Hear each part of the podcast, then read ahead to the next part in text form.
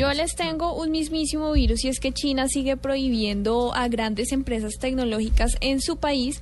En esta oportunidad prohibió los antivirus Kaspersky, y Symantec en los ordenadores oficiales del país.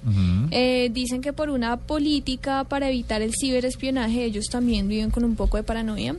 Entonces, para evitar el ciberespionaje, le prohibieron a todos los computadores eh, del Estado en China que tengan alguno de estos dos antivirus eh, pues instalados.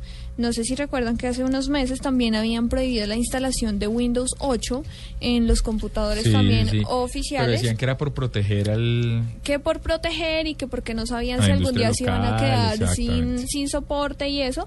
Pero pues me parece un virus que sigan prohibiendo grandes empresas de tecnología que finalmente pues un antivirus no veo qué mal les va a hacer, pero bueno.